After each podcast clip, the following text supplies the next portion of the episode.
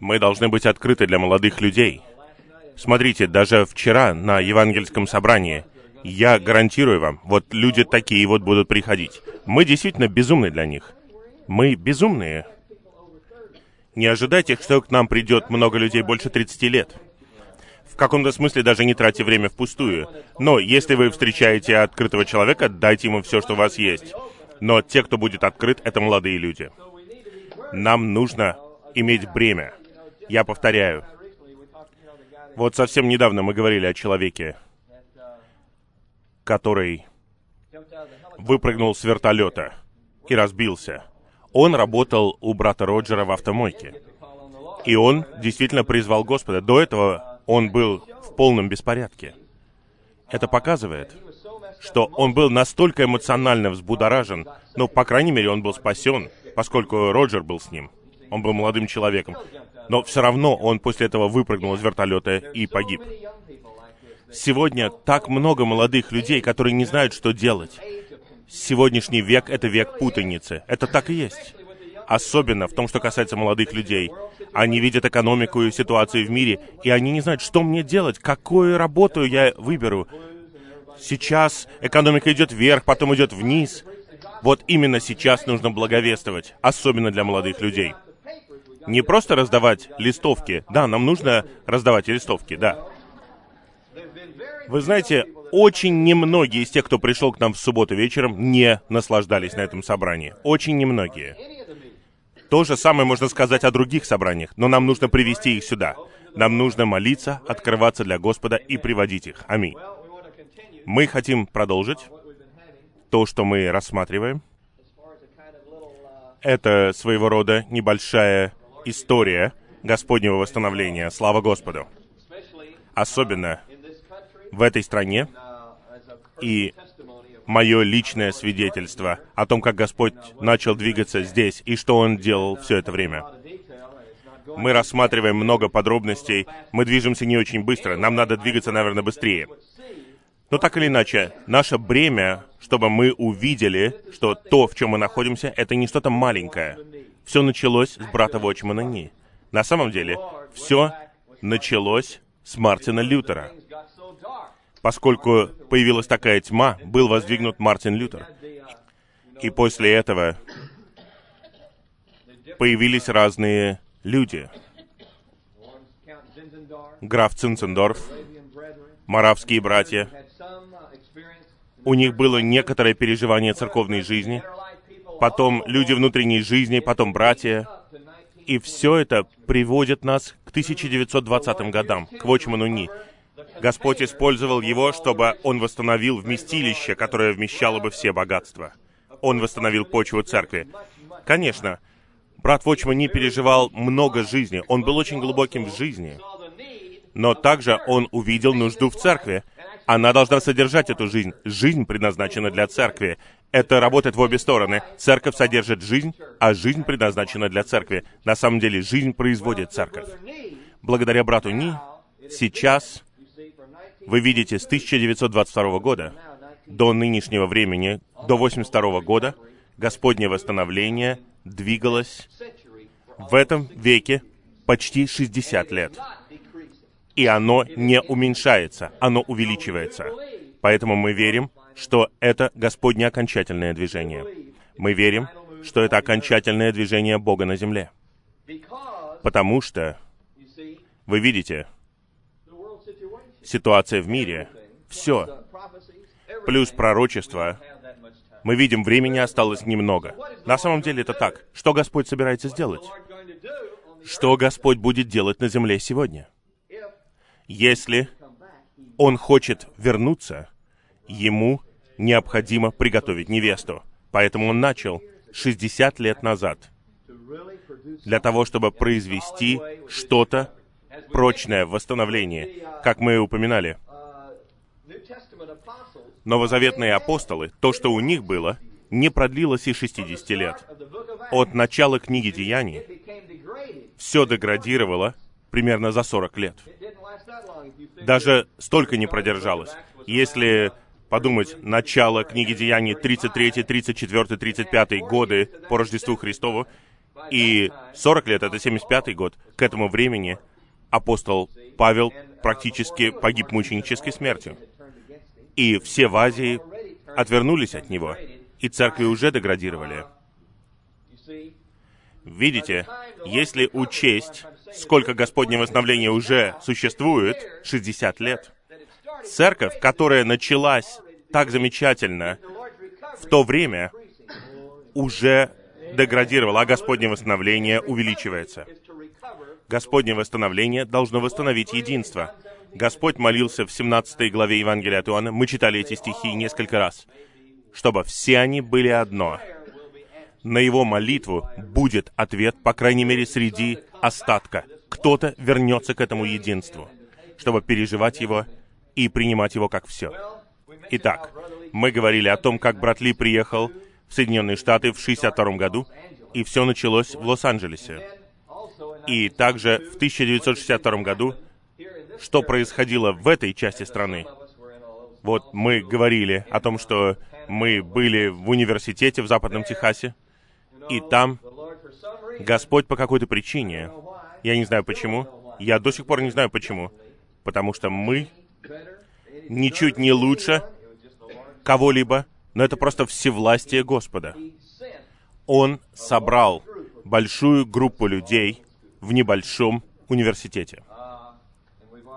И мы уже говорили о том, что происходило. Там был Бенсон, Бен Макфирсон там был, Элтон Карр был там, и мы говорили другие имена. С этого времени, конечно, мы говорили, после того, как мы услышали брата Ли, после того, как приезжал майор Иэн Томас, и мы увидели кое-что о жизни, потом мы услышали брата Ли, и мы поняли, это то, что Господь показывает нам. И я уволился со своей работы, я помню, говорил вам это, тот день, когда убили Кеннеди, 22 ноября 1963 года. И мы приготовились поехать в Лос-Анджелес на декабрьскую конференцию 1963 года. Это единственное, что мы знали. Мы не видели церковь, мы ничего не знали, но мы знали, что нам нужно идти этим путем. В то время мы слушали записи, как я говорил вам, говорение брата Ли в Тайлере в ноябре 1963 года. Примерно 30 студентов собирались у меня дома несколько недель, каждый вечер. Мы слушали этого человека. Его с трудом можно было понять каждый вечер, три недели. И благодаря этому времени шесть из нас, на самом деле, все началось где-то с 16 человек. Но по мере приближения этого времени люди начали отказываться, потому что никто не понимал, куда они едут. Я их не виню. Кто-то из них так и не пришел в церковь. Но шесть из нас собрались поехать в Лос-Анджелес после того, как мы услышали эти записи. Бен Макферсон, ему было 19 лет, может быть 20. Рэй Грейвер. Эти двое поехали со мной. Затем Родни Филлипс взял машину Бенсона, потому что Бенсон сейчас жил в Далласе. Он там учился в какой-то семинарии и работал с навигаторами. Но Бенсон не поехал. Но он дал свою машину Родни и Родни сел в его машину, Макс Хейл и Джо Ян. Вот шесть человек поехали в Лос-Анджелес в 63 году. Я не видел еще церковь. Я ничего не видел. И Джим Колман, и Элтон Карр начали изучать книгу «Нормальная христианская церковная жизнь», начали собираться вместе, общаться вместе. Но мое представление в то время было, что нужно принести это в деноминацию. Так было до того, как я услышал брата Ли. Ну, я слышал его в ноябре, но мы были заняты все это время. Мы копировали эти записи, мы хотели, чтобы все студенты послушали это каждый вечер. Вот до того момента, когда я решился уйти с работы. Другими словами, у меня не было ни малейшего представления, что делать. У меня была жена и двое детей, два маленьких мальчика, очень маленьких. И люди просто так не увольняются. Нужно как-то поддерживать семью. Я не знал, что делать. Но я так и сделал. Я уволился с работы, и мне нужно было говорить на одной конференции прямо перед отъездом в одном городе. И я получил воодушевление из этого гимна «Господь, дай стоять мне верой на ханаанской высоте». Я увидел, что я не могу оставаться, я должен уйти. Я не знал, куда я ухожу. Но, слава Господу, мы поехали. Шесть из нас поехали в Лос-Анджелес в декабре 1963 года. И, как я говорил, немного. К этому времени у Рэя не было большой ясности. Бен увидел кое-что о жизни, он увидел кое-что о брате Ли, у него была ясность. Но у Рэя не было никакой ясности. Он не был с нами, когда майор Иэн Томас говорил, он не был на конференции с братом Ли с нами. Были просто каникулы, ему нужно было куда-то поехать, и он поехал. Это были декабрьские каникулы. Итак, он поехал с нами. Я этого не понимал в то время. Я думал, он более открыт. Но позднее я узнал, что он поехал туда с целью доказать, что все это обман. Вот такие у него были цели. Он провел много времени в спорах с братом Ли. Мы дойдем до этого. Итак, мы поехали на конференцию. У меня не было ни малейшего представления, что меня ждет там. Мы приехали, нас разместили по домам. Мы приехали-то. Я даже в Лос-Анджелесе никогда до этого. Там можно потеряться даже на дорогах, понимаете? Я просто мальчик из маленького города. И я приехал туда. Мы поехали на двух машинах. Мы ехали в Volkswagen. И мы замерзли до смерти там. В машине было очень холодно. У нас отсоединился какой-то проводок, и не работал обогреватель. Я не знал, что там так легко можно было починить. Но мы очень замерзли, особенно когда ехали через Аризону, Флагстав, и у нас не было, понимаете, в декабре обогревателя. Мы прямо поехали, и Бен, Рэй и я, мы по очереди вели машину, а кто-то спал сзади, в замерзшем Volkswagen. И вот мы доехали. Я знал только одно. Я знал брата Ли, и единственное, что я знал. Я приехал послушать его на эту конференцию. Нас привели в дом, где мы будем жить. Это был дом Джона Инглса. Мы пришли к нему домой. И там был небольшой китаец по имени Самуил Чен. Мы познакомились с ним. И мы все еще не знали, что нас ждет. И мы пришли на первое собрание.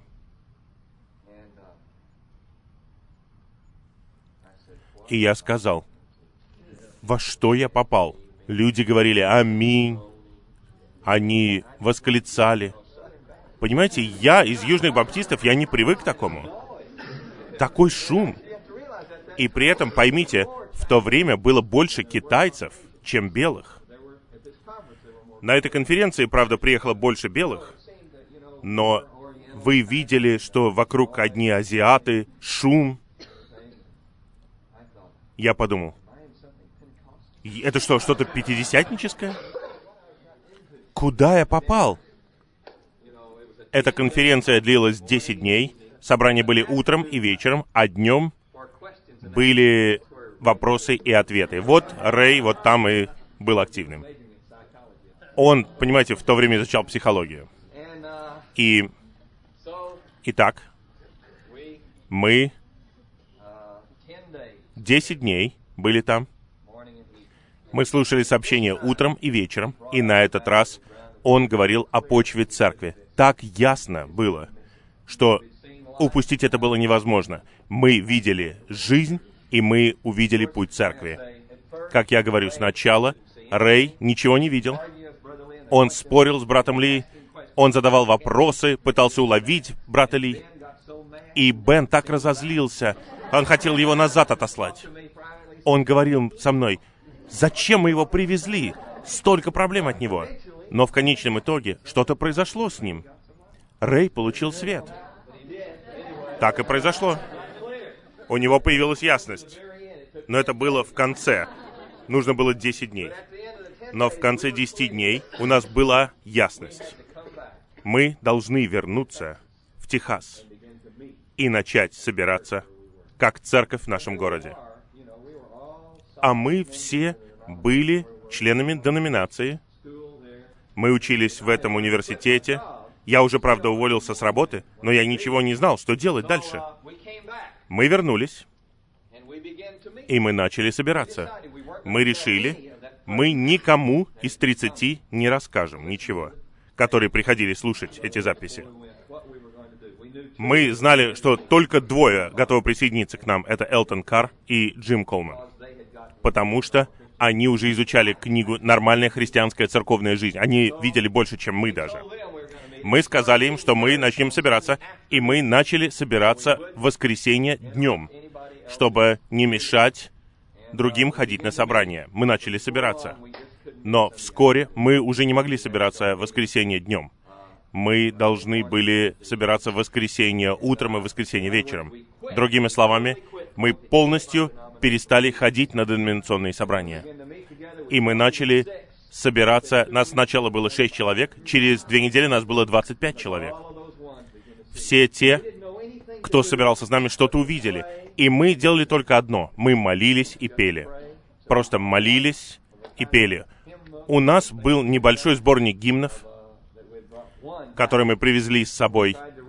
И мы пытались несколько песен петь. Там было всего лишь где-то 10 песен, которые мы могли петь. И мы молились и пели. Я не собирался ничего говорить. Я просто думал, а что я вообще скажу? Что мы можем вообще сказать? Мы просто молились и пели. И мы просто молились, молились и молились. И эти собрания, понимаете, мы провозглашали, что мы касаемся почвы церкви. Аминь. И я скажу, где-то 20 человек начали собираться с нами. Скоро все 20 оставили деноминации. Они оставили все. Не все были южными баптистами, но большинство были южными баптистами. Они оставили все и начали собираться в этой маленькой группе. И мы не знали, что мы делаем, но мы просто наслаждались Господом. Эти собрания были такими сладостными. Я бы никогда не вернулся в деноминацию. Я бы остался с этой группой до прихода Господа. Но Бенсон услышал об этом, он услышал, что мы делаем. Я поговорил с ним по телефону, и он сказал, когда вы начали делать это, начали говорить о том, чтобы уйти, я начал изучать книгу Деяний, он сказал. Я изучал Деяния тщательно, и я ничего не могу найти неправильного в том, что вы делаете. Это так и есть. Он изучал Деяния тщательно. Но у него все еще не было большой ясности. Он почти услышал брата Ли в ноябре, но он не смог тогда. Он не мог быть с нами.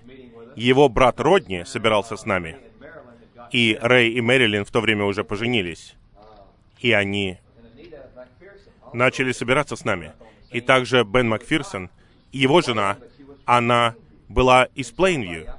И кто-то, я забыл, кто, пригласил ее на наше собрание, она пришла и встретила его там.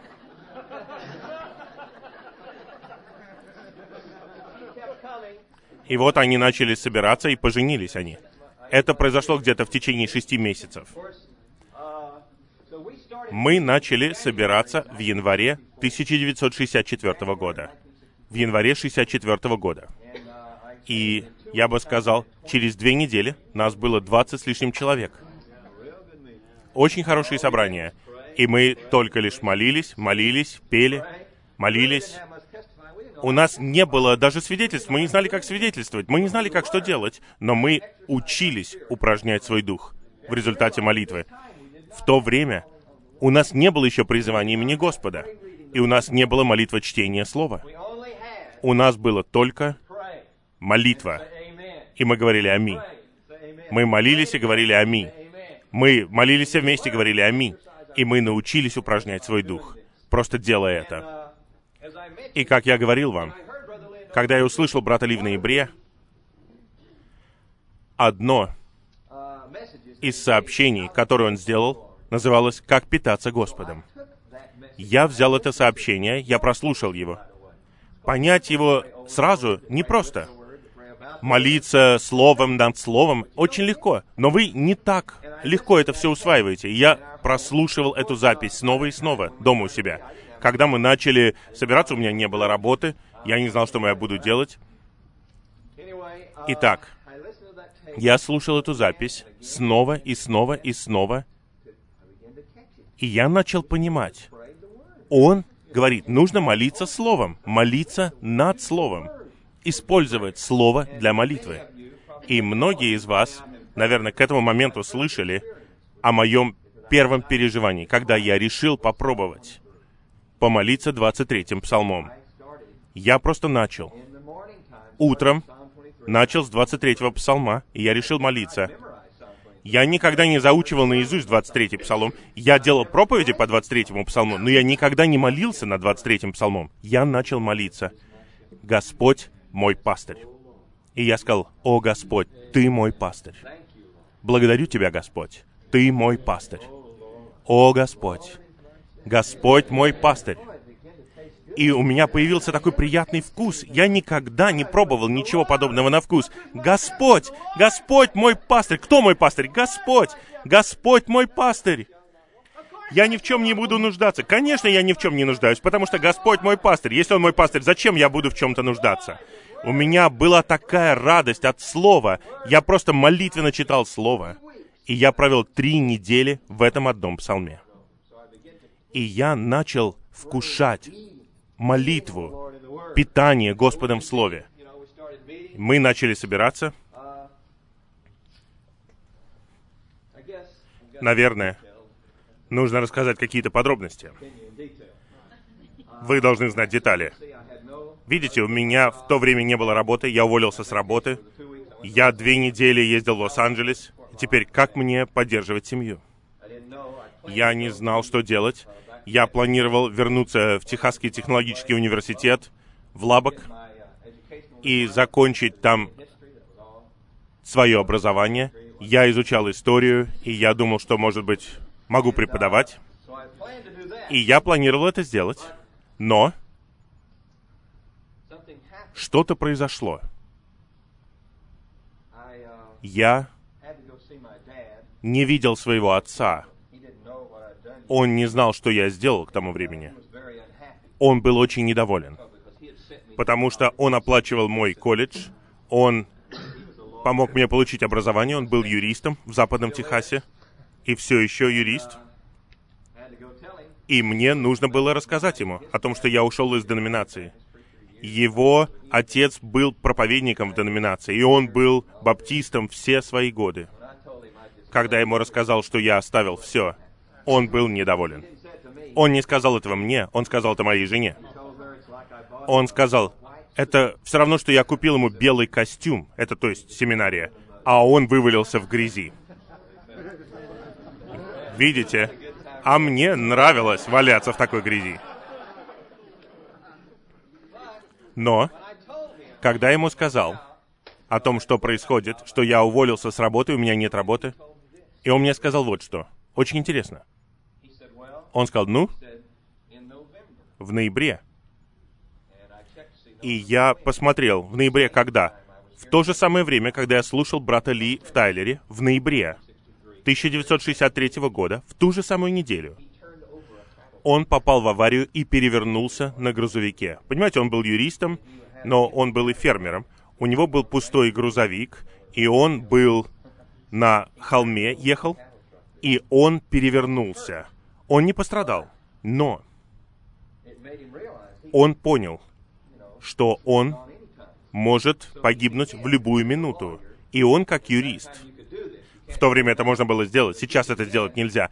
Но он хотел сэкономить на налоге на наследство. В то время это можно было сделать. Можно было передать все свое имущество детям в дар а себя оставить как бы распорядителем. И когда ты умираешь, дети оставляют дар себе, все имущество себе, и не платят налог. С тех пор, правда, закон изменился. Но он так помог многим людям. Вот в этот момент он понял, что он мог погибнуть. И он начал использовать все свои знания как юриста. И вот в ноябре, когда у него была эта авария. В то же самое время, когда я слушал брата Ли, он начал все процедуры юридические, чтобы передать все имущество мне. Это все вступило в действие в январе 1964 года. Это были небольшие деньги, где-то 150 долларов в месяц, но все равно. Вот что-то подобное. Я принял это как нечто от Господа.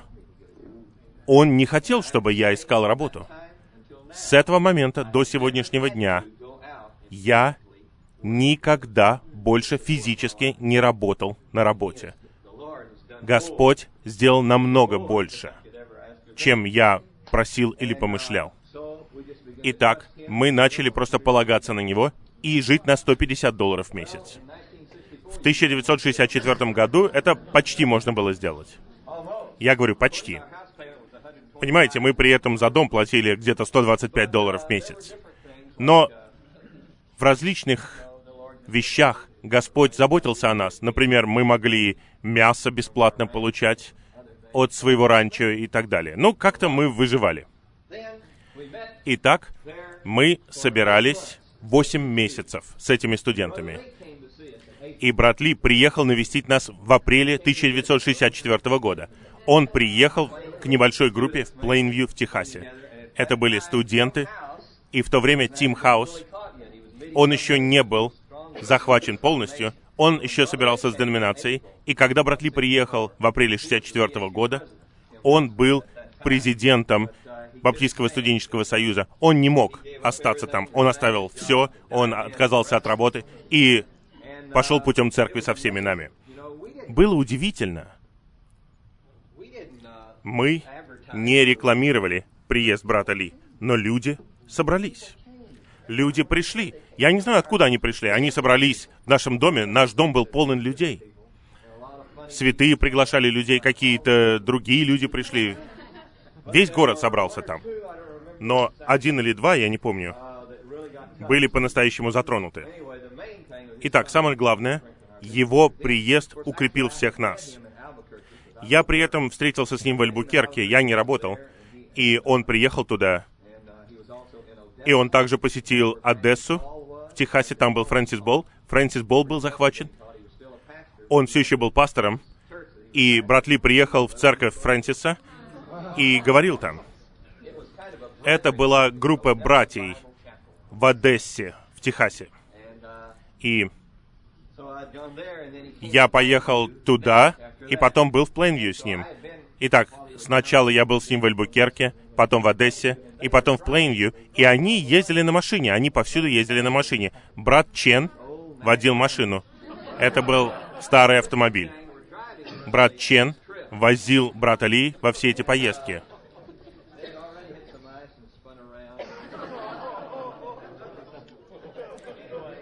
И брат Ли по-настоящему заболел в Альбукерке. Очень заболел.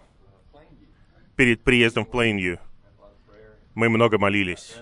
И он поправился. Он приехал, и из Плейнью собрания в Плейнью были в апреле 64 года, и потом мы поехали в Хьюстон, в Техасе. И мы арендовали мотель. И там собрались разные люди. Помните, я говорил вам о библейских классах навигаторов. Брат Ли туда приходил. И вот большая группа людей собралась туда, на собрание в Хьюстоне, включая некоторых людей, связанных с братьями, которые потом стали противниками. Они пришли на это собрание, но потом они стали противниками. Результат этих собраний был не очень большим. Потом он поехал в Тайлер и в Даллас. И когда он поехал в Даллас в апреле 64 года, там как раз был Бенсон. Брат Ли говорил в Далласе, по-моему, два или три собрания. Он все еще был связан с занятиями навигаторов. Вы, наверное, слышали, как брат Ли рассказывал эту историю. Ему сказали, не говори о церкви. Ему сказали, не говори ни слова о церкви, потому что люди не готовы. И он готов был говорить только о жизни. Но в последнем сообщении он говорил о восьмой главе послания к римлянам, и в последнем сообщении он почувствовал, что он вынужден говорить о 12 главе послания к римлянам. В то время там был Бенсон, он был почти захвачен, но это было последнее захватывающее слово. И после этого Бенсон отказался от всего. Он услышал говорение брата Ли в апреле в Далласе, он был захвачен, и он переехал в Плейнвью. Но было летнее обучение в Лос-Анджелесе в июле. Это был апрель. И святые работали, строили большой дом в Лос-Анджелесе, куда могло поместиться 150 человек, чтобы в июле провести там конференцию и обучение. И Бенсон, и Бен поехали в Лос-Анджелес пораньше, чтобы работать над этим домом. Он так и не приехал в Плейнью. Вместо этого он поехал в Лос-Анджелес с Беном. Он поехал пораньше. И в это время, за эти восемь месяцев, мы были в Плейнью. Я почувствовал перед Господом, что Он не хочет, чтобы я работал, по крайней мере, вот в то время. Поскольку у меня есть эти деньги, эти деньги поступают регулярно, это как бы снабжение от Господа, и я написал брату Ли и сказал ему, что у меня бремя переехать в Лос-Анджелес. Я, конечно, не мог оставить всех этих студентов, но у меня было бремя переехать туда. И он написал мне, я ему рассказал о своей финансовой ситуации и так далее, что произошло. И он написал мне и сказал, мы решительно приглашаем тебя. Мы и все соработники приглашаем тебя. Он хотел, чтобы я приехал. И я молился перед Господом и решил переехать в Лос-Анджелес. Летом 1964 года, в июле. И Элтон Карр тоже, он также был старше остальных. Мы с Элтоном были самыми старшими. Когда я говорю старше, я имею в виду 27-28 лет мне было. И мы решили переехать в Лос-Анджелес в июле 64 года. Когда мы это представили это святым, они были недовольны. Они не очень были открыты для этого. Бен, Рэй, всем остальным это не понравилось. В основном Рэю. На самом деле, он был очень решителен. И мы ничего не могли сказать, пока мы не получили письмо от брата Ли. Мы прочитали это письмо. И я прочитал письмо этой группе. И все было решено. Мы едем. Но мы знали, особенно поскольку Бенсон теперь был в Лос-Анджелесе, что Господь или поведет их переехать в Лос-Анджелес, или каким-то образом Господь продолжит двигаться в Техасе. И вот после апреля мы решили, что вся церковь летом поедет на конференцию. Все поехали. Где-то нас было 20, 25, может быть 30. Мы поехали на летнее обучение в Лос-Анджелес. И там мы нашли еще двух техасцев. Они приехали чуть позже, но мы еще никаких техасцев до этого не видели. Были только те, кто в Тайлере, там был один. И мы встретились с одним техасцем там, его звали Херман Месси. И у него была девушка с ним. Она была еще не его жена, она была девушка. Ее звали Кэтлин. Кэтлин Корп. И они каким-то образом коснулись Бенсона и Барбары. Они также услышали брата Ли в Вашингтоне летом 64 года. Они были в Вашингтоне, продавали Библии с навигаторами, и они услышали, что он приехал туда, они послушали брата Ли, и у них появилось время приехать и Бенсон и Барбара с ними тоже были связаны. И вот они приехали туда. Они были из университета Бейлор. И вот они приехали. Мы все были захвачены этой конференцией и обучением. В это время брат Ли говорил содержание книги «Домостроительство Божье». «Домостроительство Божье» — это лето 64 -го года. И тогда Бенсон собирался вернуться в Плейнвью, и Херман и Кэтлин собирались учиться в Бейлоре, поэтому они должны были в Уэйко. Но Барбара, будущая жена Бенсона, тоже училась в Бейлоре.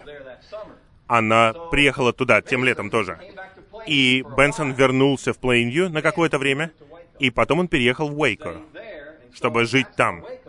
Вот так В Уэйко появилась церковная жизнь с четырех человек. Четыре человека. Бенсон и Барбара, Херман и Кэтлин. Это было чуть позже, после лета 64 года. После того, как мы поехали туда, я тут ускоряюсь уже. Мы поехали туда, и мы переехали, и Элтон переехал туда, и все остальные остались в Плейнвью. Вот так все началось в Техасе. Первые восемь месяцев была группа в Плейнвью, группа была в Тайлере, и потом Джин Деберри вышел из этой группы, и Боб Байем. Это вот единственные, кто вышел оттуда. Все остальные, у них были свои планы, а не господние планы. Джин Деберри и Боб Байнем, и все. Это вот те, кто вышел из этой группы. Остальные, у них были планы в отношении себя, а не в отношении Господа. Они хотели быть апостолами и так далее. И из этой группы в Тайлере вышли только Джинда Берри и Боб. А, и Джейн еще, да. Эти трое вышли из Тайлера. Также была группа в Плейнвью, и что-то было в Одессе. Фрэнсис был там. Он переехал в Лос-Анджелес, а все остальные в Одессе так никуда и не двинулись. Он был в Одессе. И в итоге вы видите, так все получилось. Мы с Элтоном оказались в Лос-Анджелесе. В то время церковь в Лос-Анджелесе уже была большая. Там было почти 100 человек. У нас было где-то 20 или 30 человек в Плейнвью. Теперь четверо в Уэйко. Это было вскоре после лета 1964 года. Вот так обстояли дела. Наверное, в следующий раз мы больше расскажем. Вот теперь мы полностью оказались в восстановлении, и мы будем говорить о том, что происходило в то же самое время в Лос-Анджелесе и в Техасе. В течение 60-х годов и до нынешнего времени. Что Господь сделал? Вы знаете, в Техасе сейчас собирается больше тысячи человек, а все это вышло из маленькой группы студентов. Вы знаете, сколько из Лос-Анджелеса распространилось по всему миру, но все это были начальные этапы Господнего движения в Соединенных Штатах. Как Господь всевластно все устраивал. Это было Его избрание. Никто из нас не выбирал этот путь. Это была милость Господа. Были братья лучше меня. Я услышал брата Ли, и у меня был большой катушечный магнитофон. Большие катушки у него были была большая сумка, и я носил этот магнитофон с собой, и я проигрывал эти сообщения брата Ли всем, кто хотел послушать их. Вот, давай, слушай. И нравится? Читать было пока нечего. Я был просто никто. Никто. Никто. Итак, слава Господу, Господь привел этих студентов. Аллилуйя. Итак, к осени 1964 года мы переехали в Лос-Анджелес. Это было очень серьезное переживание. Лос-Анджелес — это Лос-Анджелес. Я продал дом в Плейнвью. Я платил за него 125 долларов в месяц. Это было три спальни, гараж. Мы купили его за 17 тысяч и мы продали его так, и прибыль у нас получилась всего 400 долларов. И мы поехали в Лос-Анджелес. У меня никогда там не было дома. Там слишком дорогие дома. Мы начали жить в Лос-Анджелесе, и мы жили очень бедно. Мы год жили в квартире, в очень бедной квартире. Там вокруг жили ужасные люди. Но нам было все равно. Мы были там ради Господнего восстановления. Слава Господу.